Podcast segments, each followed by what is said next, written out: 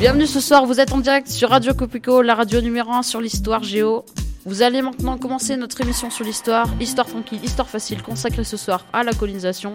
Je laisse maintenant la parole à notre journaliste Océane. Bonjour, aujourd'hui nous allons expliquer la colonisation du monde par les Européens au 19e siècle. Nous accueillons Madame Masson, historienne dans l'Université de Londres. Bonjour Madame Masson. Bonjour. Pouvez-vous nous parler de la colonisation et de l'empire colonial? Qu'est-ce que c'est? Euh, Oui, une colonisation, c'est simplement la conquête d'un territoire par un État. Et l'empire colonial est un ensemble de territoires dominés par un État qui les a conquis. Parlez-nous maintenant des régions colonisées. Il y a beaucoup plus de régions colonisées. À partir de 1870, les conquêtes s'accélèrent en Afrique et en Asie. En 1914, en Afrique, les puissances européennes sont britanniques, comme l'Égypte, l'Union sud-africaine, le Soudan, le Nigeria, françaises comme l'Algérie, Madagascar, le Maroc, portugaises comme l'Angola et Mozambique. En Asie, les puissances européennes sont britanniques comme l'Empire des Indes et françaises comme l'Indochine. En Océanie, il n'y a qu'une puissance britannique, l'Australie. Merci d'être venu nous parler de la colonisation. Au revoir. Merci à vous. Au revoir. Nous accueillons Nouraïna, la spécialiste sur la société coloniale en Algérie. Pouvez-vous nous en dire plus sur cette société-là? Bonjour, oui, l'Algérie est une colonie de peuplement. Pouvez-vous nous dire ce qu'est une colonie de peuplement? C'est un territoire colonisé dans lequel s'installent des habitants venus de métropoles. L'Algérie a été colonisée par la métropole française. Les colons sont venus en Algérie. Ils ont été attirés par de nombreux avantages. Certains ne seront plus obligés de faire le service militaire, de moins payer d'impôts, et en arrivant en Algérie, ils auront une terre gratuite. Quel type de population constitue la société algérienne? La société algérienne est divisée en deux parties, les Algériens musulmans et les Européens. Depuis la colonisation de 1830, la population de l'Algérie a augmenté. Les Algériens musulmans ont plus que doublé de population et il y a sept fois plus d'Européens. Les Européens ont-ils fait des améliorations? Alger a été améliorée par les Européens avant la colonisation. Alger est considérée comme une ville européenne. Les inégalités sociales entre colons et colonisés. Il y a beaucoup d'inégalités entre les Algériens musulmans et les Européens. Les Algériens ont perdu 7 millions d'hectares de terres agricoles. Il y a trois quarts de la société algérienne scolarisée. Ces trois quarts sont des Européens. Les colons ont les plus grandes propriétés agricoles. Les Algériens musulmans ont des salaires quotidiens plus faibles que ceux des Européens. Y a-t-il des inégalités juridiques et politiques entre colons et colonisés?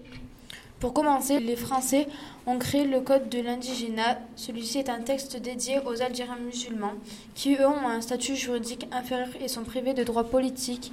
Ils ont une justice particulière. Le journaliste Gustave de Molinari a écrit un texte en 1909 qui critique le Code de l'indigénat. Les indigènes ont moins de droits, de liberté et de fortune que les colons, ce qui a créé dans l'âme des indigènes de la rancune et de l'hostilité. Ils n'ont qu'une seule représentation dérisoire. Le général de l'Algérie se rend compte du mécontentement de la population musulmane. Merci pour ces explications. Merci, au revoir. Alors bonjour, nous allons maintenant euh, parler des rivalités européennes liées à la colonisation. La France a eu plusieurs crises entre les pays européens en Afrique. Contre qui, où et quand? Euh, il y a eu des crises entre les États européens. En 1898, il y a eu une crise franco-britannique à Facho, au Soudan. Donc en 1898, une expédition française part à la conquête du Soudan, mais tombe face aux Britanniques à Fachoda. La France doit céder et évacuer. Elle signe un, un accord reconnaissant l'autorité britannique sur le bassin du Nil. Après, en 1905, il y a eu encore une crise française au Maroc contre les Allemands, puis une deuxième en 1911. Que voulaient les Allemands en 1905 En 1905, les Allemands voulaient pouvoir avoir une influence policière militaire sur l'Atlantique et un appui pour ces navires de commerce pour améliorer leur puissance économique et militaire.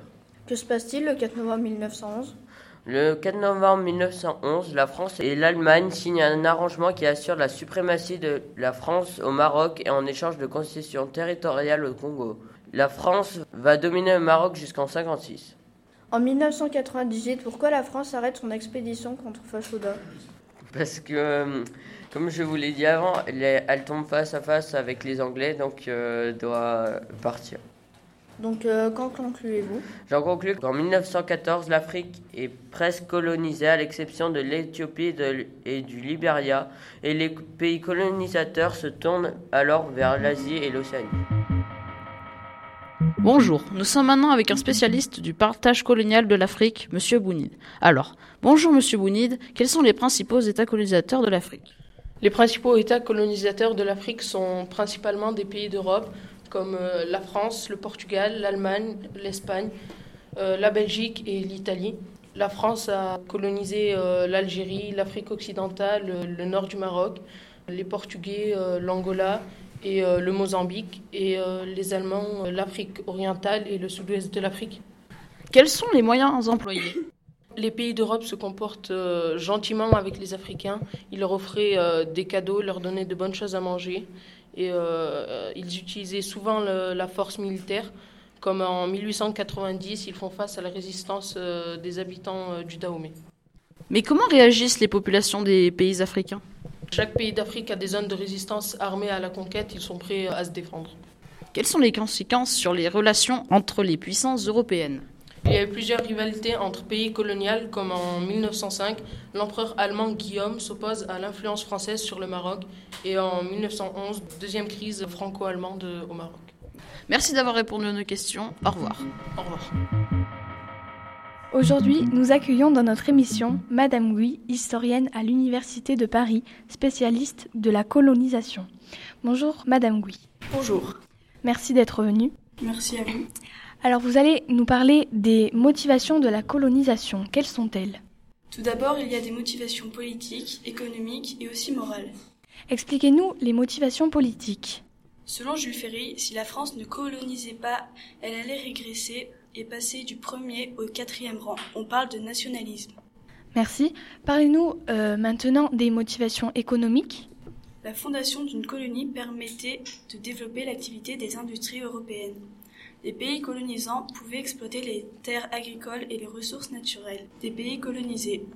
Les pays colonisateurs apportaient les développements aux pays colonisés. Ils construisaient des ports, des chemins de fer ou des villes. Merci à vous. Et enfin, expliquez-nous les motivations morales. Les pays colonisateurs voulaient répandre la paix et la religion. Ils voulaient instruire les pays qu'ils colonisaient. Ils y ont aussi apporté leurs valeurs. Merci euh, de vos explications. À bientôt sur Histoire tranquille, Histoire facile.